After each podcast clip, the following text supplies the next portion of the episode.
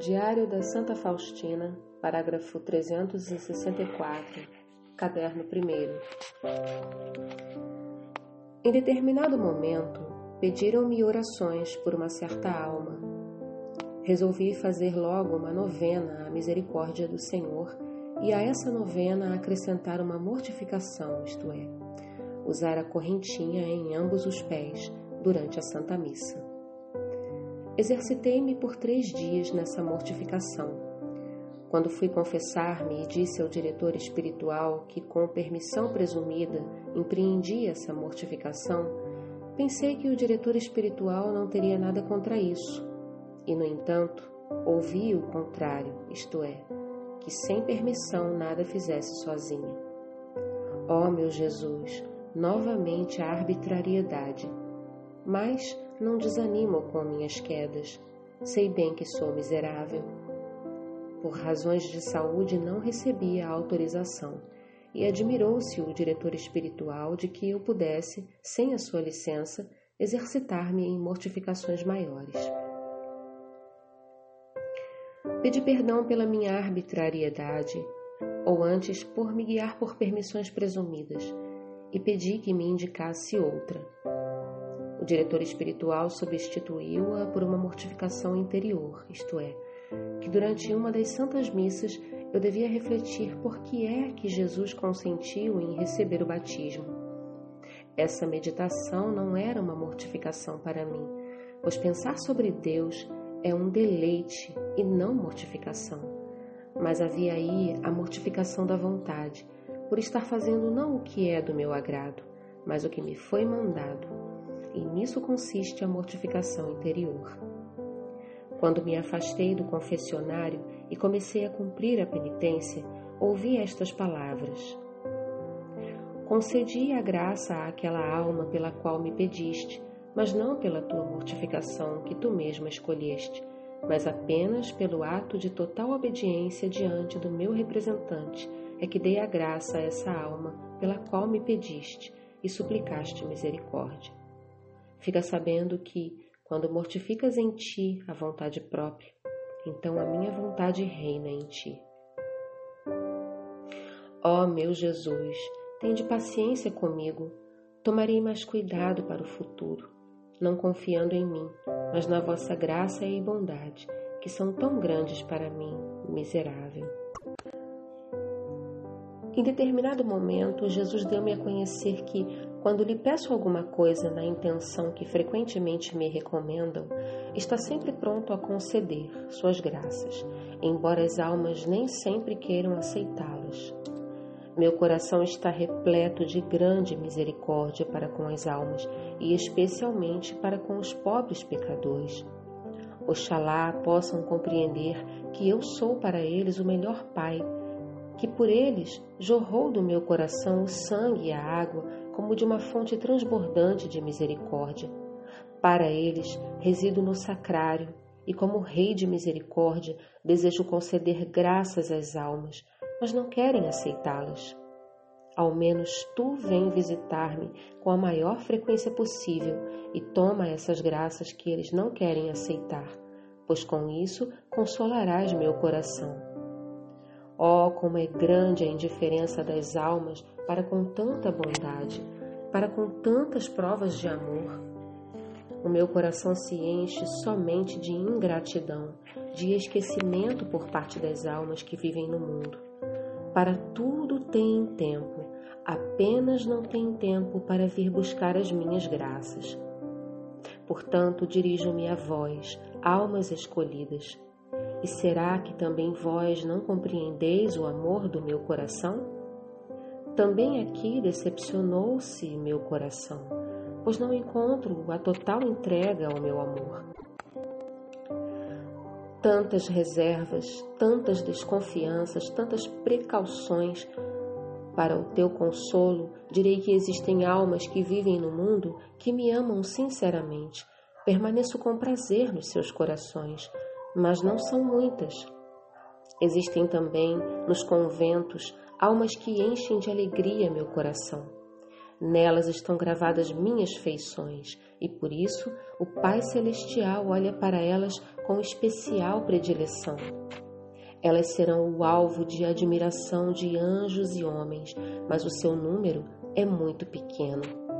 Elas são o baluarte contra a justiça do Pai Celestial e elas alcançam a misericórdia para o mundo.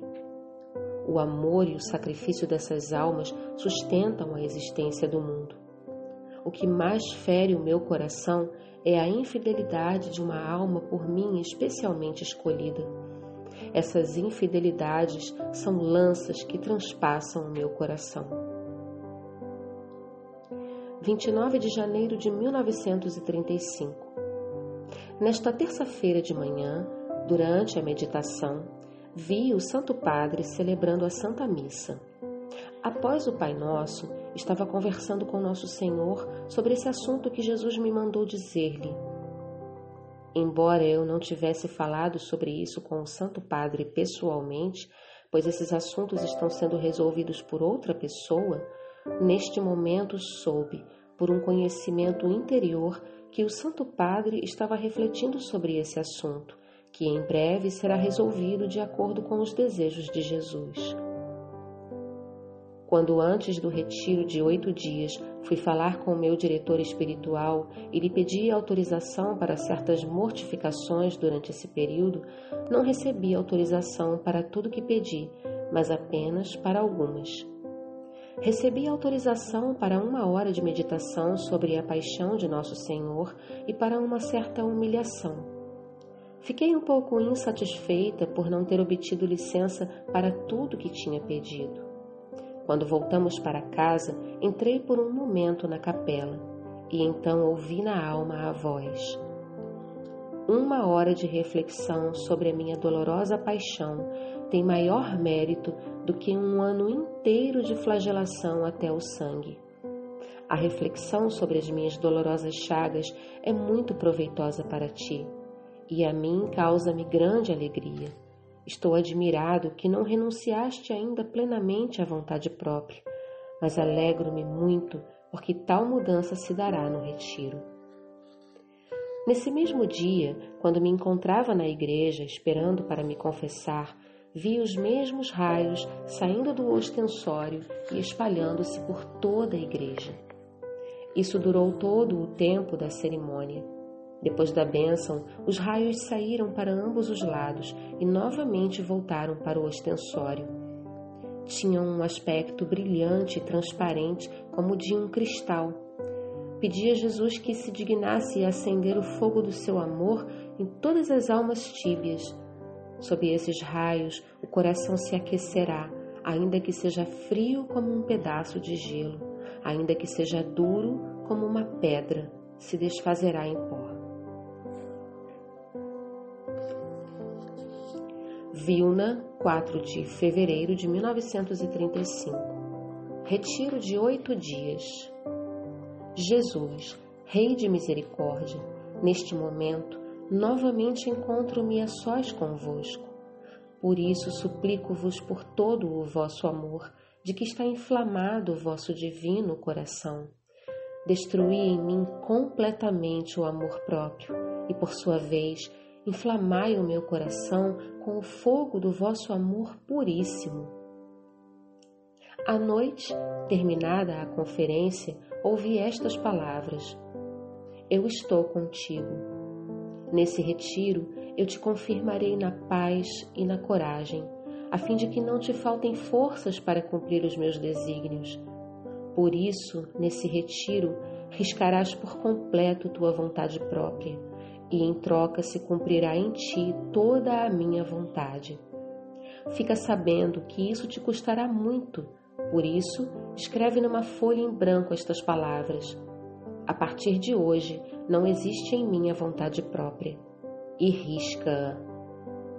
E do outro lado, escreve estas palavras. A partir de hoje, cumprirei a vontade de Deus em toda parte, sempre e em tudo. Não te assustes com nada, o amor te dará forças e facilitará o cumprimento.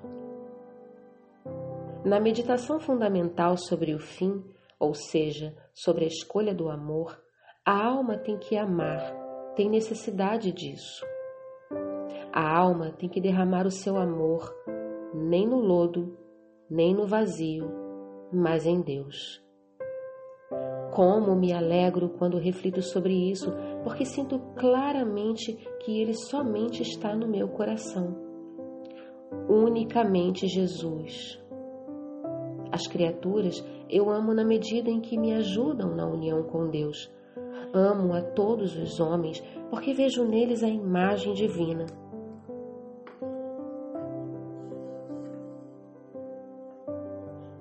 Vilna 4 de fevereiro de 1935. De hoje em diante, não há em mim vontade própria. No momento em que ajoelhei para arriscar a minha vontade própria, como o Senhor me mandou, ouvi na minha alma esta voz: A partir de hoje não tenhas medo dos juízos de Deus, porque tu não serás julgada. Vilna 4 de fevereiro de 1935. A partir de hoje, cumprirei a vontade de Deus em toda a parte, sempre e em tudo. Trabalho interior particular ou exame de consciência, da renúncia de si, da vontade própria. 1. Um, abnegação da inteligência, isto é, submissão da mesma à inteligência daqueles que na terra ocupam para mim o lugar de Deus. 2. Abnegação da vontade, isto é, cumprir a vontade de Deus que se manifesta na vontade daqueles que ocupam o lugar de Deus e que está contida na regra da nossa congregação. 3.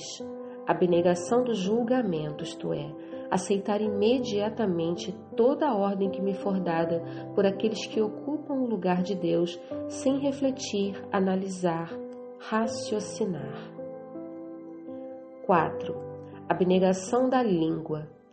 Não lhe consentirei a mínima liberdade, num só caso lhe permitirei liberdade total, isto é, na proclamação da glória de Deus. Sempre que receber a Santa Comunhão, pedirei a Jesus que se digne fortificar e purificar minha língua, para que com ela não fira o próximo. Por essa razão, tenho o máximo respeito pela regra que me fala do silêncio.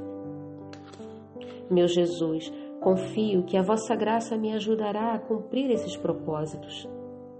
Embora os pontos acima estejam contidos no voto da obediência, desejo exercitar-me nisso de maneira especial, já que se trata da essência mesma da vida religiosa. Jesus misericordioso, peço-vos ardentemente, dai luzes à minha inteligência para que eu possa melhor conhecer a vós, que sois o ser infinito, e para que possa conhecer melhor a mim mesma, que sou apenas o nada. Da Santa Confissão dela devemos tirar dois proveitos. Um, vamos à confissão para buscar a cura. Dois, para sermos formados, já que a nossa alma, como uma pequena criança, necessita de contínua formação. Ó oh, meu Jesus, compreendo profundamente essas palavras e sei, por experiência própria, que a alma não consegue ir longe com as próprias forças, terá muito trabalho e nada fará para a glória de Deus. Erra continuamente, visto que a nossa mente é obscurecida e não consegue discernir a própria causa. Em duas coisas prestarei atenção especial. Primeiro, escolherei para a confissão o que mais me humilha, ainda que seja uma insignificância, mas algo que muito me custe e por isso mesmo devo dizê-lo. Segundo, exercitar-me-ei na contrição, e não somente por ocasião da confissão, mas despertarei em mim mesma o arrependimento perfeito em cada exame de consciência, e especialmente à noite. Uma palavra ainda. A alma que deseja sinceramente progredir na perfeição deve observar estritamente os conselhos que forem dados pelo diretor espiritual tanto a santidade quanto a dependência. Em determinado momento, quando conversava com o meu diretor espiritual, vi interiormente, mais rapidamente que num relâmpago, a sua alma em grande sofrimento, num tal martírio que só poucas almas o experimentam. Esse sofrimento provém dessa obra. Virá o tempo em que esta obra, que Deus tanto recomenda, será como que totalmente destruída, e depois disso, a ação de Deus se manifestará com grande força que dará testemunho da verdade. Ela será um novo esplendor para a Igreja, ainda que há muito tempo nela já existe.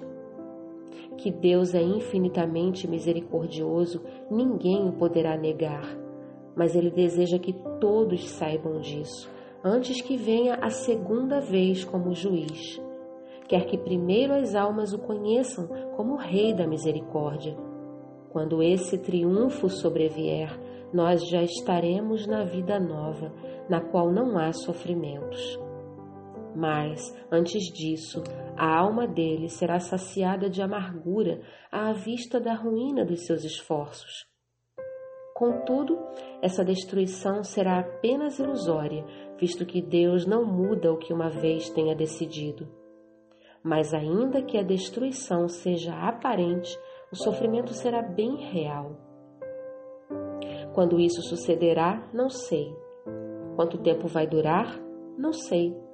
Mas Deus prometeu uma grande graça, especialmente a ti e a todos, que proclamarem esta minha grande misericórdia. Eu mesmo os defenderei na hora da morte como a minha glória e ainda que os pecados das almas fossem negros como a noite, quando o pecador recorre à minha misericórdia, presta-me a maior glória, e é a honra da minha paixão.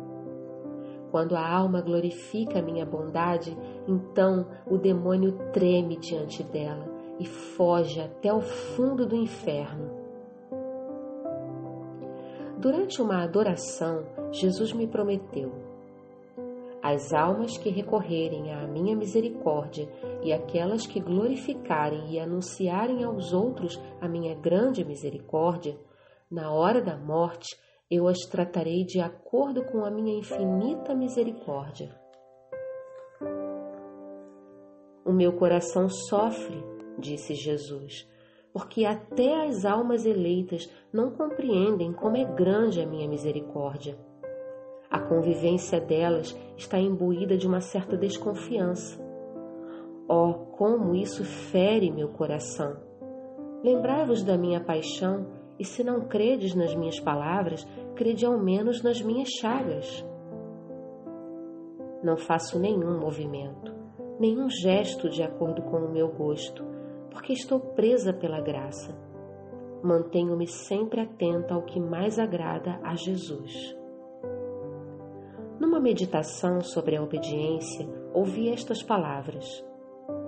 Nesta meditação, o sacerdote está falando excepcionalmente para ti. Fica sabendo que eu tomo emprestada a boca dele.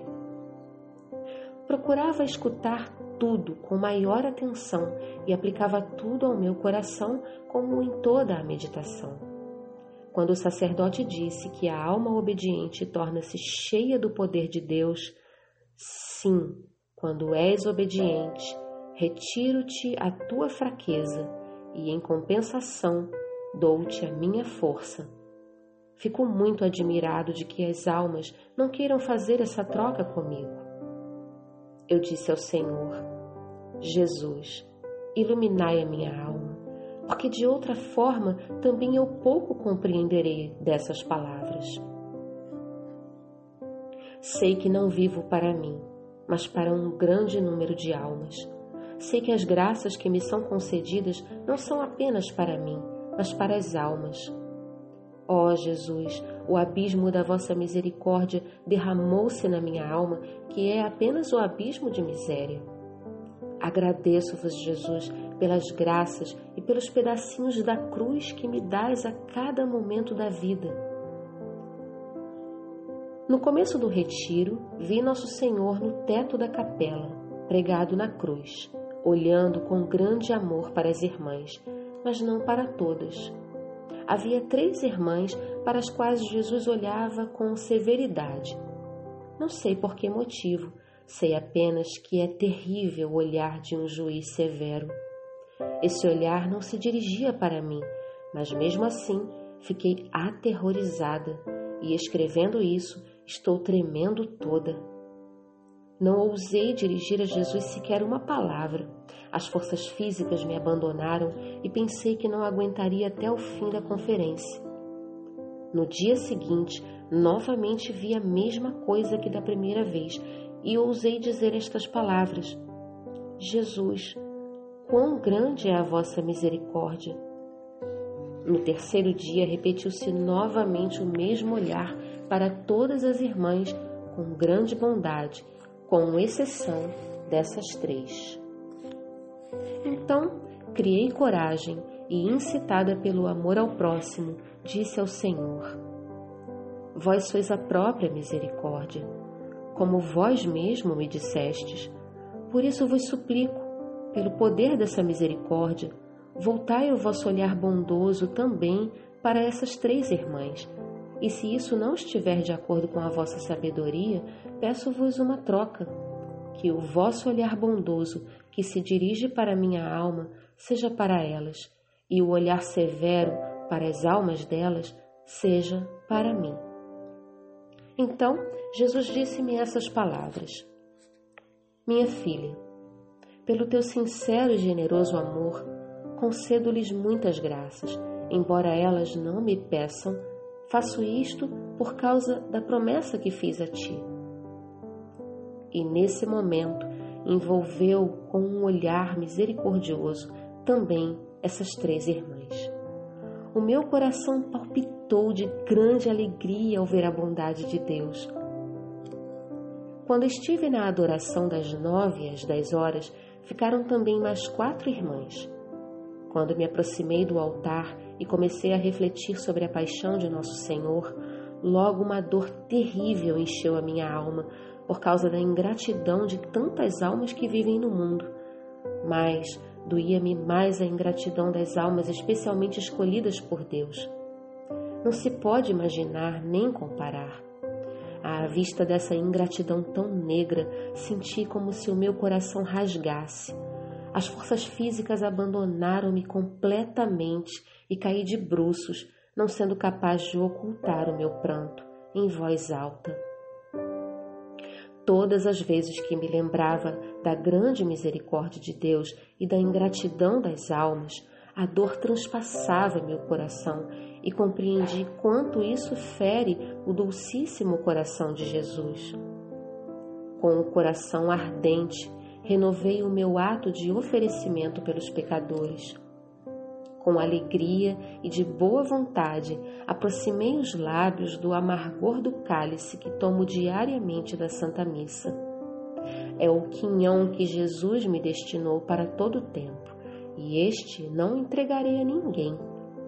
Consolarei sem cessar o dulcíssimo coração eucarístico, tocarei canções de gratidão nas cordas do meu coração. O sofrimento é, de todos, o mais harmonioso dos tons. Procurarei estar sempre atenta ao que possa alegrar o vosso coração. Sinto que Deus me permitirá afastar esse véu para que a terra não duvide da sua bondade. Deus não está sujeito a eclipses nem a mudanças. É um só e o mesmo pelos séculos, e à sua vontade nada se pode opor. Dentro de mim sinto força maior que a humana. Sinto coragem e força pela graça que em mim reside. Compreendo as almas que sofrem contra toda a esperança, pois experimentei em mim mesma esse fogo. Contudo, Deus não permite sofrer além das forças. Muitas vezes vivi esperando contra a esperança e levei a minha esperança até a plena confiança em Deus faça-se em mim o que ele decidiu desde os séculos. Princípio geral: seria muito feio se uma religiosa procurasse alívio no sofrimento. Vejam o que a graça e a meditação fizeram do maior criminoso. Esse moribundo tem muito amor. Lembra-te de mim quando estiveres no paraíso. A contrição sincera imediatamente transforma a alma. A vida espiritual deve ser levada a sério e com sinceridade. O amor deve ser recíproco. Se Jesus aceitou por mim todo o amargor, então eu, sua esposa, como prova de meu amor para com ele, aceitarei todos os amargores. Quem sabe perdoar, prepara para si muitas graças da parte de Deus. Todas as vezes que olhar o crucifixo, perdoarei sinceramente. Pelo batismo, entramos em união com as outras almas a morte estreita os laços do amor. Devo sempre prestar ajuda aos outros. Se eu for uma boa religiosa, serei útil não apenas à congregação, mas à pátria toda. Deus concede as graças de duas maneiras, pelas inspirações e pelas iluminações. Se pedimos uma graça, Deus a dará, mas queiramos aceitá-la. Todavia, para aceitá-la, é necessário a renúncia de si mesmo. O amor não consiste em palavras nem em sentimentos, mas em atos. É um ato da vontade, é um dom, isto é, uma doação. A razão, a vontade, o coração. Temos que exercitar essas três faculdades durante a oração. Ressuscitarei em Jesus, mas primeiro tenho que viver nele. Se não me separar da cruz, então se manifestará em mim o Evangelho. Tudo o que me falta, Jesus completa em mim. É Sua graça que age sem cessar. A Santíssima Trindade me comunica Sua vida em abundância pelo dom do Espírito Santo. As três pessoas divinas residem em mim. Deus, quando ama, ama com todo o seu ser com todo o poder da sua essência. Se Deus me amou assim, como corresponderei eu, sua esposa? Durante uma conferência, Jesus me disse: No cacho escolhido de uvas, és uma uva doce. Desejo que o suco que circula em ti comunique-se às outras almas. Durante a renovação, vi Nosso Senhor ao lado da epístola vestido de branco, cingido por um cinto de ouro, segurando na mão uma espada terrível. Isso durou até o momento em que as irmãs começaram a renovar os votos. Então vi uma claridade inconcebível e diante dessa claridade uma nuvem branca em forma de pratos de uma balança. Então Jesus se aproximou e colocou a espada num dos pratos que logo pendeu com todo o seu peso para a terra e quase a atingiu. Nesse momento, as irmãs terminaram a renovação dos votos. Então, de repente, vi anjos que tiraram de cada uma das irmãs alguma coisa, depositando-a num vaso de ouro que tinha como que a forma de um turíbulo. Quando terminaram o recolhimento e colocaram o vaso no outro prato, este imediatamente pesou mais que o primeiro, no qual estava a espada. Nesse momento, saiu uma chama daquele turíbulo, elevando-se até aquela claridade. Então ouvi uma voz daquela claridade: Guardai a espada no seu lugar, pois o sacrifício é maior. Nesse instante, Jesus deu-nos a bênção e desapareceu tudo o que eu tinha visto. As irmãs já começaram a receber a Santa Comunhão. Quando recebi a Santa Comunhão, minha alma foi inundada por uma alegria tão grande que nem sei descrever. 15 de fevereiro de 1935. Viagem por alguns dias à casa paterna a fim de visitar minha mãe que estava morrendo. Quando soube que minha mãe estava gravemente doente e já próxima da morte, pedindo que eu viesse, porque desejava ver-me mais uma vez antes de morrer, imediatamente despertaram em mim todos os sentimentos do coração. Como uma filha que ama sinceramente sua mãe, eu desejava ardentemente atender ao pedido dela. Mas deixei tudo nas mãos de Deus e submeti-me inteiramente à sua vontade. Sem me importar com a dor do coração, eu me atinha ao desígnio de Deus. No dia do meu onomástico, 15 de fevereiro, de manhã, a Madre Superiora deu-me uma outra carta da família e concedeu-me licença para ir à casa paterna para atender ao desejo e ao pedido da minha mãe, que estava morrendo. Logo comecei a me preparar para a viagem e já à noite parti de Vilna. Ofereci toda essa noite pela minha mãe, tão gravemente doente, para que Deus lhe concedesse a graça de que os sofrimentos por que estava passando em nada perdessem seu mérito. Durante a viagem, tive uma companhia muito agradável, porque no mesmo compartimento viajavam algumas senhoras de uma confraria mariana. Senti que uma delas tinha um grande sofrimento e que na sua alma se travava uma luta encarniçada Comecei mentalmente a rezar por ela. Às onze horas, as outras senhoras passaram para um outro compartimento para conversar e ficamos apenas as duas.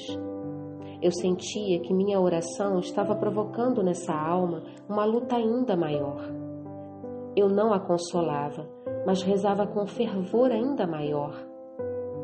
Finalmente, dirigiu-se a mim e pediu que lhe respondesse se tinha obrigação de cumprir uma promessa feita a Deus.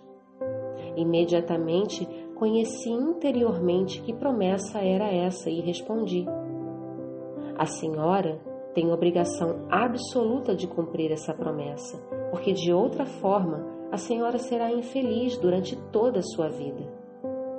Esse pensamento não deixará a senhora em paz Admirada com essa resposta, ela desvendou diante de mim toda a sua alma.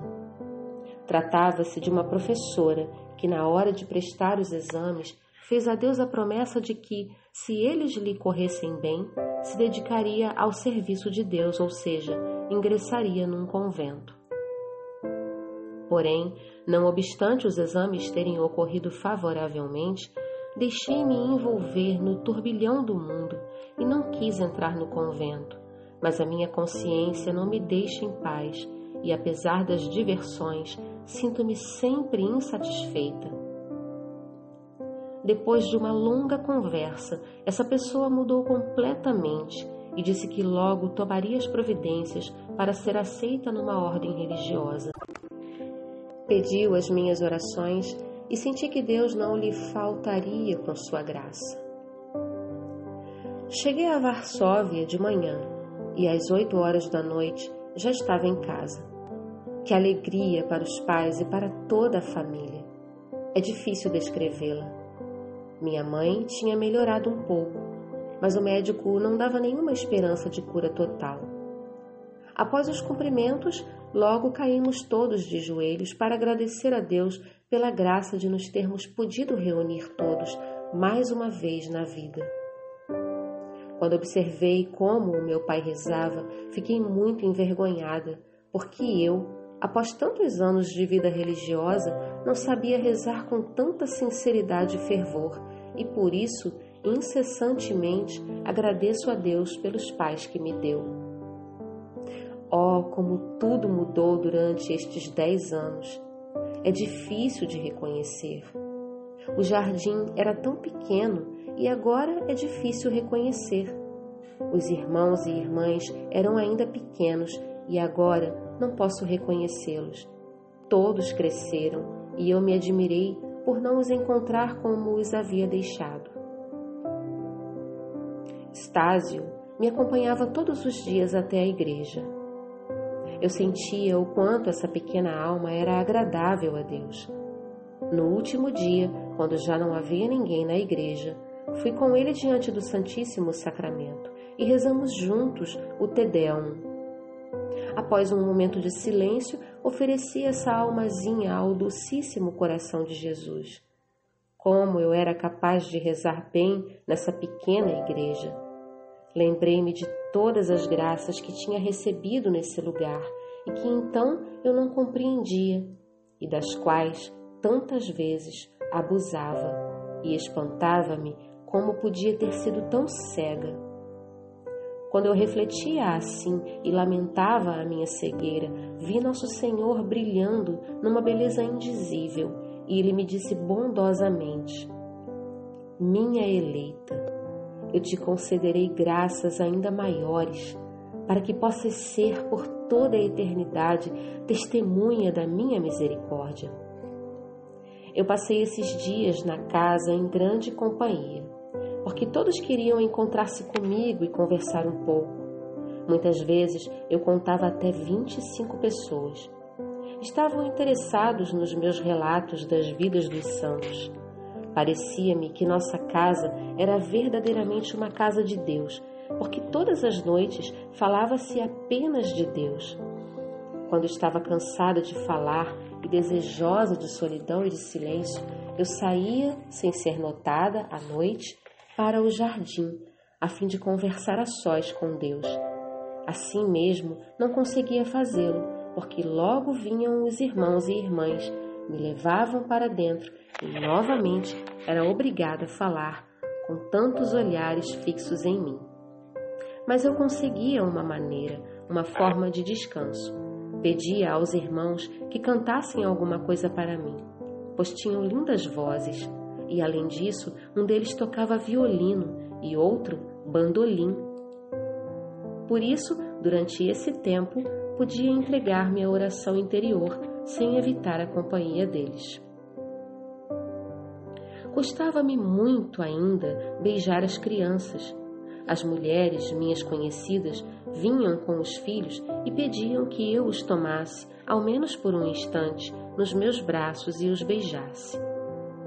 Viam nisso uma grande graça e, para mim, isso era uma oportunidade para me exercitar na virtude, porque muitas estavam bastante sujas. Mas, para me superar e não demonstrar repulsa, eu beijava duas vezes as crianças sujas. Uma conhecida trouxe sua criança doente dos olhos, que estavam remelentos, dizendo: Irmã, pegue-a só por um momento nos seus braços.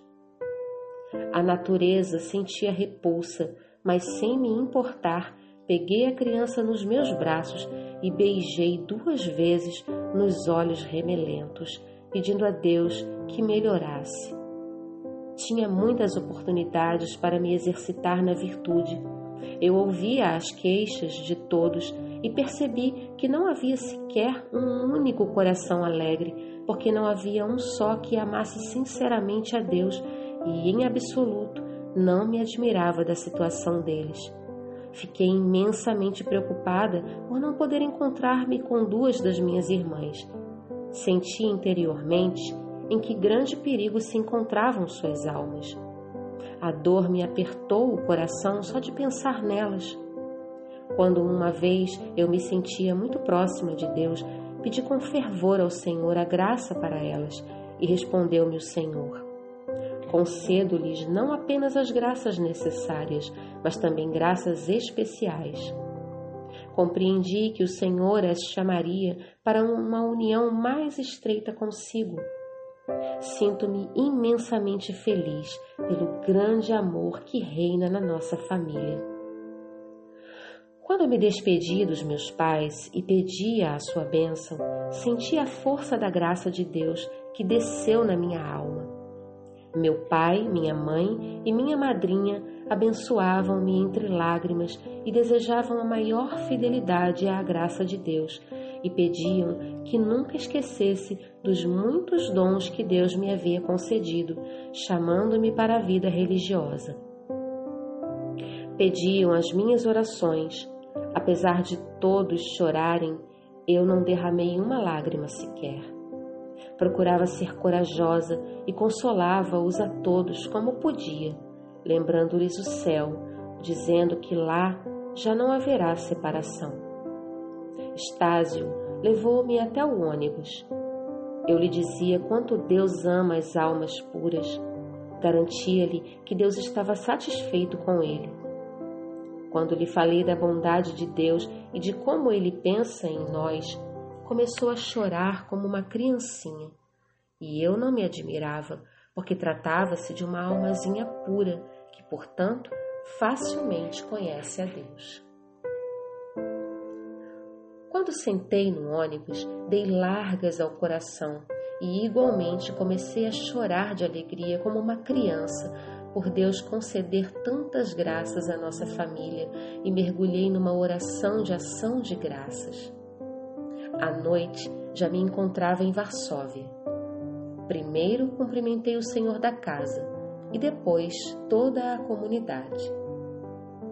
Antes de ir descansar, fui fazer uma visita ao senhor para lhe dizer boa noite e pedir perdão por ter conversado com ele tão pouco durante minha estadia na casa. Então ouvi uma voz na alma. Estou muito satisfeito por não teres falado comigo, mas por teres dado a conhecer às almas a minha bondade e por os teres estimulado ao amor para comigo. A Madre Superiora disse-me: Amanhã iremos ambas a Josephinic e a irmã terá a oportunidade de conversar com a Madre Geral. Fiquei muito feliz com isso. A Madre Geral é sempre aquela mesma, cheia de bondade, de paz e de Espírito de Deus. Tive uma longa conversa com ela. Participamos ambas da bênção da tarde. Cantaram a ladainha ao Dulcíssimo Coração de Jesus. Nosso Senhor estava exposto no ostensório. Em seguida, vi o menino Jesus que saiu da hóstia e veio repousar nas minhas mãos. Isso durou um breve instante. Uma felicidade imensa inundava minha alma. O menino Jesus tinha a mesma aparência de quando tínhamos entrado na capelinha com a Madre Superiora, minha antiga mestra, Maria Josefa. No dia seguinte, encontrava-me já na minha querida Vilna. Oh, como me sentia feliz por já haver regressado ao nosso convento. Eu tinha a impressão de haver ingressado na vida religiosa pela segunda vez. Sentia-me imensamente feliz naquela calma e o silêncio que tão facilmente fazem a alma mergulhar em Deus. Todos a ajudam nisso e ninguém perturba. Quaresma quando me concentro na paixão do Senhor, frequentemente vejo Nosso Senhor na adoração da seguinte maneira: Após a flagelação, os carrascos levaram-no e tiraram-lhe as vestes, que já se tinham colado às feridas. Ao tirarem suas vestes, renovaram-se suas chagas. Em seguida, cobriram o Senhor com um manto de púrpura sujo e rasgado jogando-o sobre as chagas renovadas. Esse manto, apenas em alguns pontos, atingia os joelhos. Mandaram então que o Senhor se sentasse num tronco. Fizeram uma coroa de espinhos e colocaram-no na sua santa cabeça, pondo-lhe ainda um caniço nas suas mãos e zombando dele. Inclinavam-se diante dele como diante de um rei, cuspiam no seu rosto, enquanto outros pegavam o caniço e batiam na cabeça. Outros infligiam-lhe dores esbofeteando-o, ou cobrindo-lhe o rosto, davam-lhe murros. Jesus suportava tudo em silêncio. Quem compreenderá a sua dor? Jesus olhava para o chão e eu senti o que então estava acontecendo no dulcíssimo coração de Jesus. Que toda alma reflita sobre o que Jesus sofreu nesse momento. Rivalizavam uns com os outros em insultos ao Senhor. Eu ficava refletindo de onde vinha tanta maldade no homem.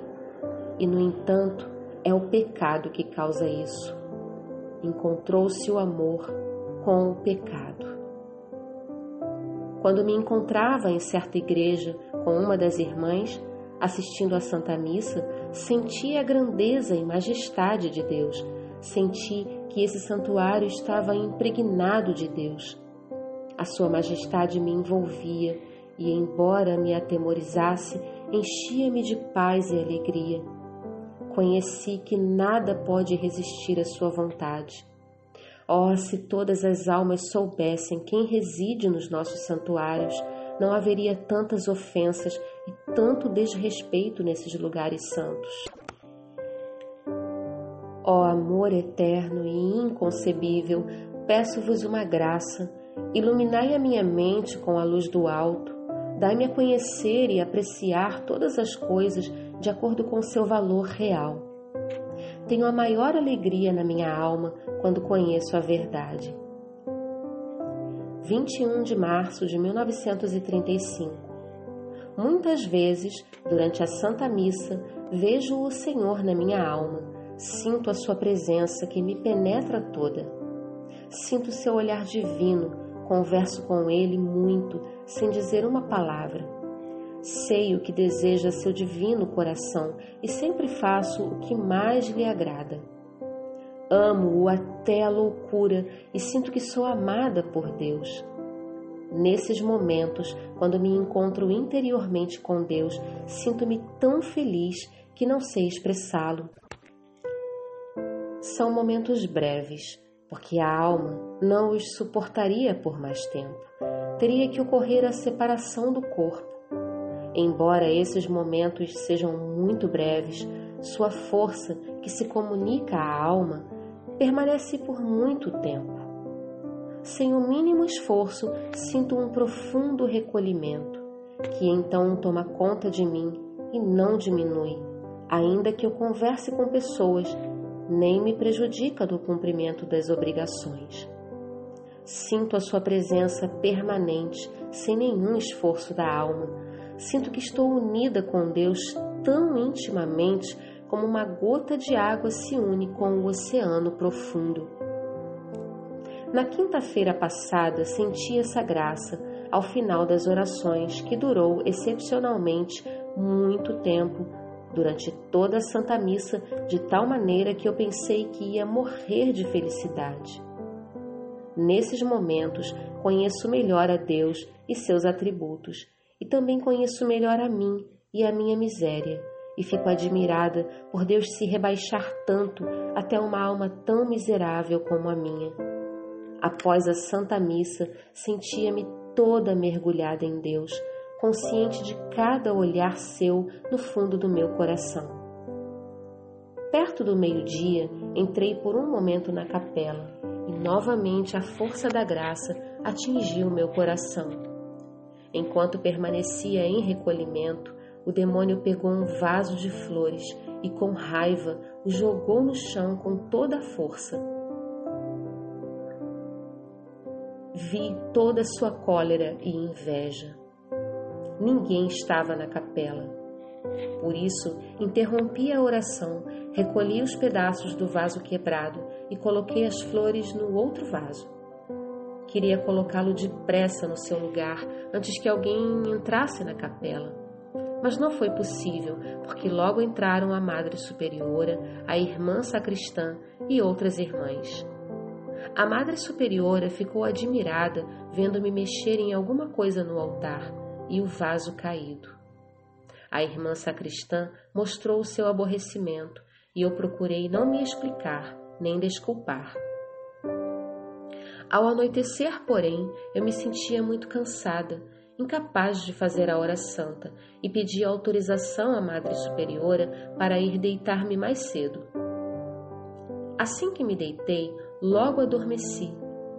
Mas pelas onze horas, o demônio mexeu com a minha cama. Acordei imediatamente e tranquilamente comecei a rezar ao meu anjo da guarda. Então vi as almas do purgatório fazendo penitência. Tinham o aspecto de sombras e entre elas vi muitos demônios.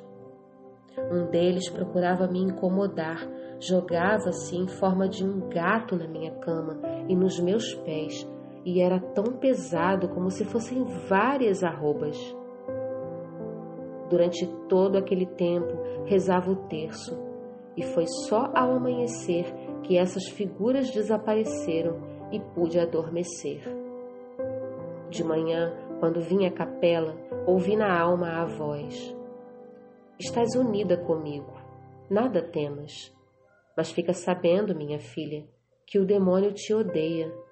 Embora ele tenha ódio a toda a alma, sente um ódio especial contra ti, porque arrancaste muitas almas ao seu domínio. Quinta-feira Santa, 18 de abril. Esta manhã ouvi as seguintes palavras: A partir de hoje, até a Páscoa, não sentirás minha presença mas a tua alma ficará cheia de grande saudade. E imediatamente uma grande saudade inundou a minha alma. Experimentava a separação do amado Jesus, e quando veio o momento de receber a Santa Comunhão, vi no cálice, em cada hóstia, a face sofredora de Nosso Senhor. Desde esse momento, senti no meu coração uma saudade ainda maior na Sexta-feira Santa, às três horas da tarde, quando entrei na capela, ouvi estas palavras: Desejo que a imagem seja venerada publicamente. Então vi Jesus agonizando na cruz em grandes dores, e do seu coração saindo os mesmos dois raios, tal como a imagem. Sábado. Durante as vésperas, vi o nosso Senhor brilhando como o sol, vestido de branco, e ele me disse: Alegre-se o teu coração.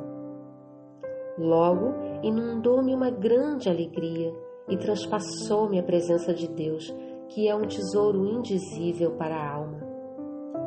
Quando a imagem foi exposta, vi o braço de Jesus fazer um movimento e traçar um grande sinal da cruz. Nesse mesmo dia, à noite, quando me deitei na cama, vi como essa imagem pairava sobre uma cidade e essa cidade estava coberta de fios e de redes.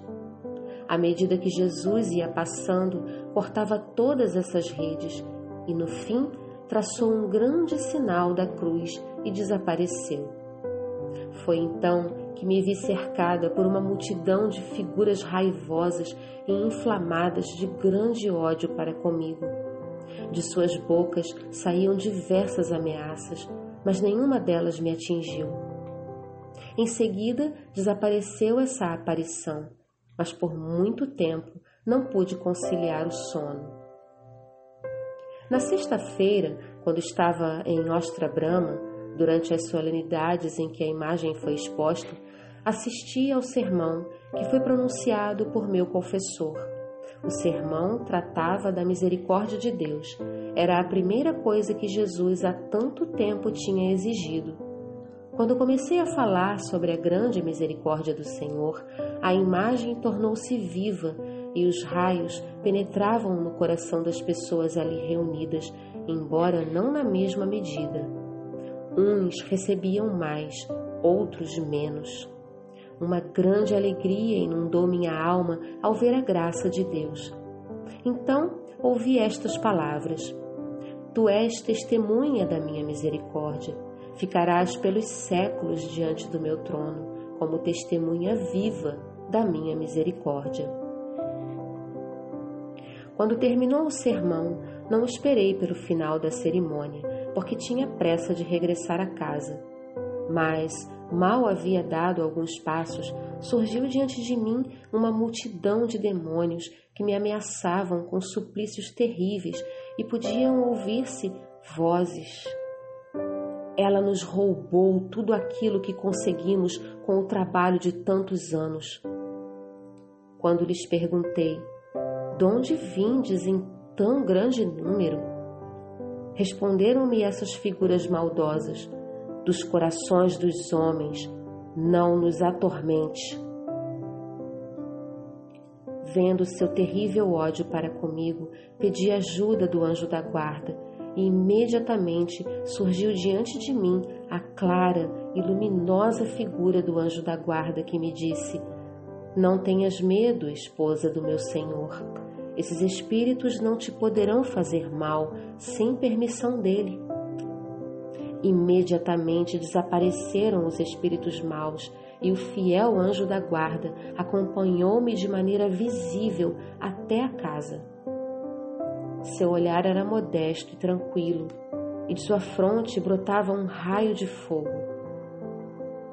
Ó oh, Jesus, eu desejaria trabalhar, atormentar-me e sofrer a vida toda por esse único momento em que vi a vossa glória, Senhor, e o proveito das almas. Domingo, 28 de abril de 1935. Domingo da Pascuela, ou Festa da Misericórdia do Senhor, encerramento do Jubileu da Redenção. Quando fomos para essa solenidade, o meu coração pulsava de alegria por essas duas solenidades estarem tão estreitamente unidas. Pedi a Deus misericórdia para as almas pecadoras. Quando estava assim encerrando a celebração e o sacerdote segurou o Santíssimo Sacramento para dar a bênção, então vi Jesus tal como está pintado na imagem. O Senhor deu a sua bênção e os dois raios espalharam-se pelo mundo inteiro. Então vi uma claridade impenetrável sob a forma de uma casa de cristal, tecida de ondas de claridade inacessível a nenhuma criatura nem espírito. A essa claridade conduziam três portas, e nesse momento Jesus, como aparece na imagem, entrou nessa claridade pela segunda porta, no interior da unidade. É a unidade trina que é inconcebível, que é o infinito. Então ouvi a voz: Essa festa saiu do mais íntimo da minha misericórdia e está aprovada nas profundezas da minha compaixão. Toda alma que crê e confia na minha misericórdia irá alcançá-la. Eu me alegrava imensamente com a bondade e a grandeza de meu Deus.